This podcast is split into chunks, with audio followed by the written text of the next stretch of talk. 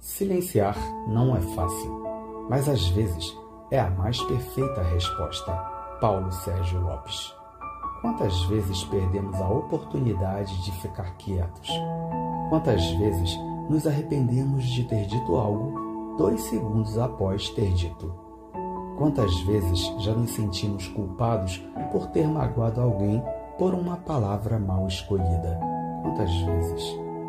Nossa mente é muito rápida parece que a conexão com a língua é direta, pois nem terminamos de pensar e a língua já está colocando tudo para fora.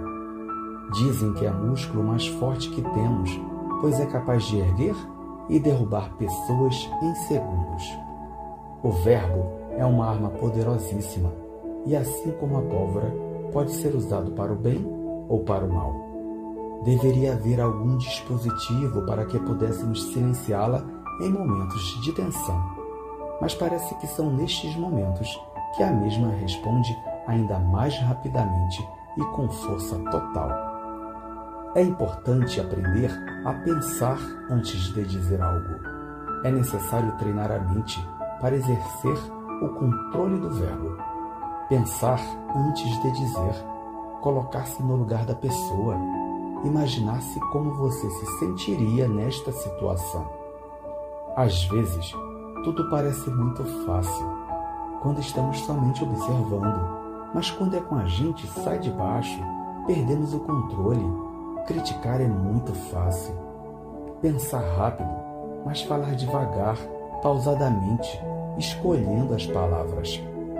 Temperando com docilidade cada verbo emitido e principalmente silenciando toda e qualquer energia possa desequilibrar o ambiente. Nós somos nós os responsáveis por tudo à nossa volta.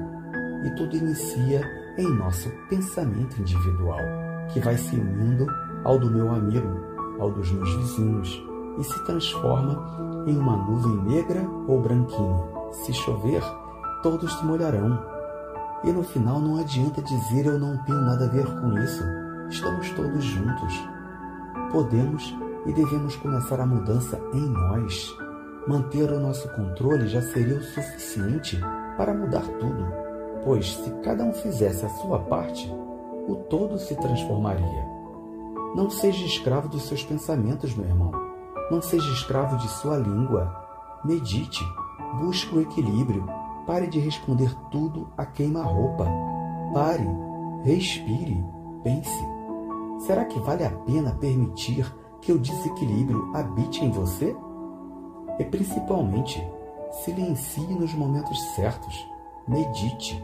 A paz começa comigo. Que seu dia seja lindo e abençoado.